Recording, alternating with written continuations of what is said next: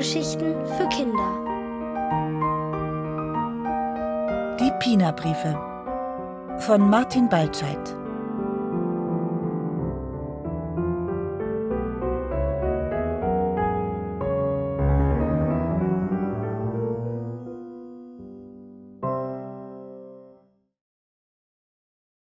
Post aus dem Regenbogenland.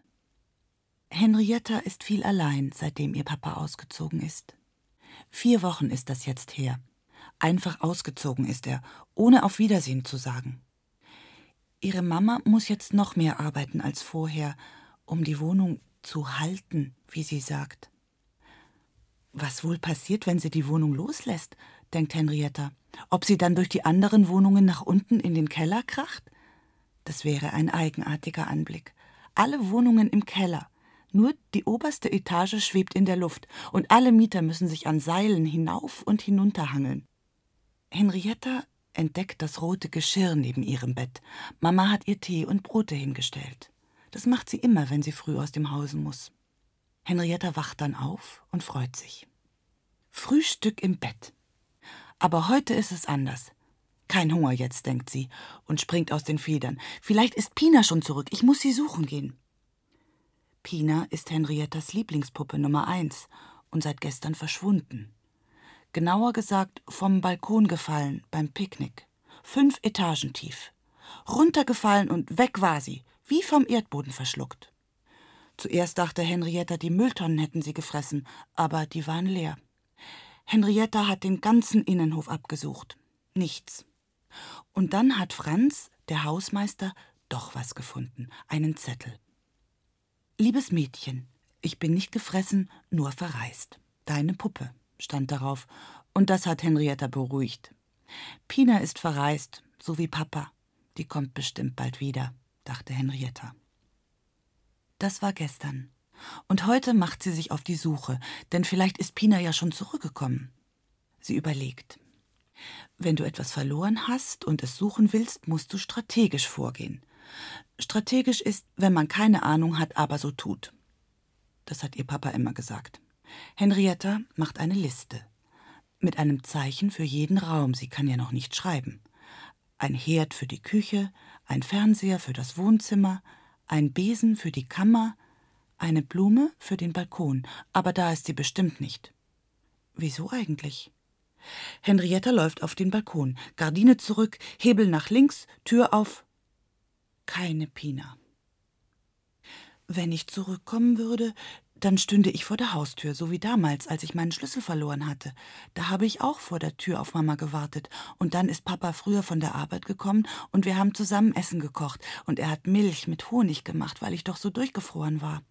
Henrietta läuft zur Wohnungstür und überlegt schon, wo Mama den Honig stehen hat.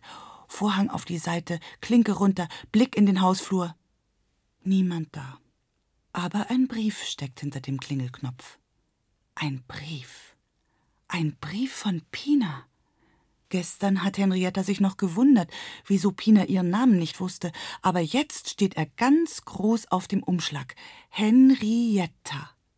Ihren eigenen Namen kann sie ja schon lesen. Pina hat wieder geschrieben, denkt Henrietta und läuft zur dicken Nachbarin hinunter. Die muss ihn mir vorlesen. Henrietta klingelt Sturm. Hinter der Tür hört man ein dumpfes Schlurfen. Ja, ja, ich komme schon. Dann sitzen Henrietta und die Nachbarin am Küchentisch, und während die Nachbarin Kakao und Kaffee eingießt, bestaunt Henrietta ihren seltsamen Morgenmantel. Ein schwarzer Morgenmantel mit fliegenden Vögeln aus Gold. Ist das echtes Gold? Nee, das glänzt nur so, sagt die Nachbarin. Die Chinesen lieben Gold. Ist der Mantel aus China? Fragt Henrietta. Nee, der ist von hier. Der tut nur so, als ob er von weit her kommt. Das einzig Chinesische an mir ist meine Frühlingsrolle. Die dicke Nachbarin lacht laut und kneift sich in den Bauch. Dann knotet sie den Mantel noch fester um ihre Hüften. Also, du hast Post bekommen? Henrietta schiebt den Brief über den Tisch. Von Pina. Kannst du ihn mir vorlesen? Diesmal steht auch mein Name drauf. Die Nachbarin nimmt ihre Brille von einem Stapel Zeitungen, wischt sich mit dem Ärmel über den Mund und öffnet den Brief. Liebe Henrietta, beginnt sie. Mir geht es gut. Ich bin nicht runtergefallen. Ich bin über das Dach gegangen, weil ein Vogel gekommen ist. Der hat gefragt, ob ich mitkommen möchte. Ich habe ja gesagt, weil ich noch nie geflogen bin und das schon immer wollte. Dann habe ich einen Regenbogen entdeckt und dem Vogel gesagt, er soll dorthin fliegen. Das hat er gemacht. Wir sind genau am Ende der Farben gelandet. Zum Glück habe ich meine Sonnenbrille dabei. Alles ist so bunt, dass einem die Augen quietschen. Der Vogel hat mich bei einem freundlichen Maler untergebracht, der mischt den ganzen Tag die Farben für die Bögen. Leider ist seine Heizung kaputt. Jetzt ist er gerade im Keller. Ich darf so lange die Farben rühren. Also, ich schreibe dir morgen wieder. Gruß, deine Pina. Die Nachbarin legt den Brief auf den Tisch. Das ist aber ein schöner Brief. Mhm. Henrietta sieht sich den Brief genauer an. Kariertes Papier und schwarzer Kugelschreiber. Gestern hat sie mit Bleistift geschrieben. Ach ja? Die dicke Nachbarin stellt zwei neue Scheiben Brot in den Toaster. Was glaubst du? Kann ich ihr zurückschreiben? fragt Henrietta. Ähm, ist denn ein Absender auf dem Umschlag? Ein was? Na, ein Absender. Jeder Brief hat einen Absender, damit man weiß, von wem er kommt. Meistens ist er hinten drauf. Nee, da steht nichts. Na ja, ich glaube auch nicht, dass die Post weiß, wo das Ende des Regenbogens ist. Verstehe ich nicht. Na ja, wenn Pina als Absender schreibt vom Ende des Regenbogens und du einen Brief an das Ende des Regenbogens schickst, da glaub nicht, dass die von der Post wissen, wo das ist. Die sind froh, wenn sie den Anfang der Straße finden. Die dicke Nachbarin schüttet sich Milch in den Kaffee und guckt aus dem Fenster. Sieh mal, da unten ist der Franz.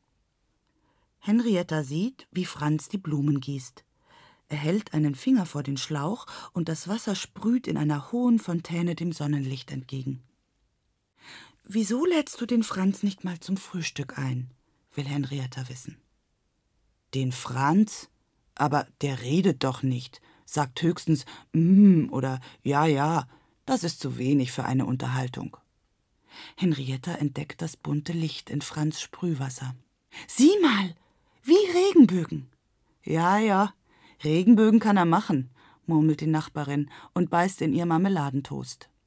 In diesem Moment klingelt es. Die Nachbarin zurrt wieder an ihrem Gürtel und geht zur Wohnungstür. Es ist Henriettas Mama, die ihre Tochter abholen möchte.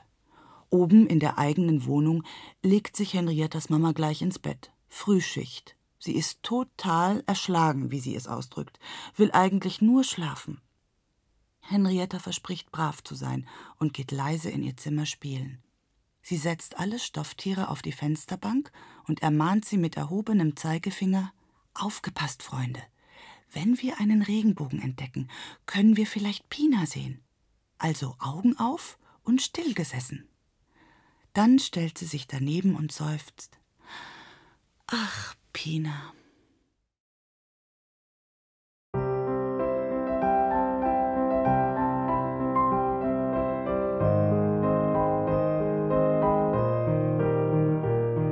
Hörtet die Pina-Briefe von Martin Baltscheid. Gelesen von Martina Gedeck. Ohrenbär. Hörgeschichten für Kinder. In Radio und Podcast.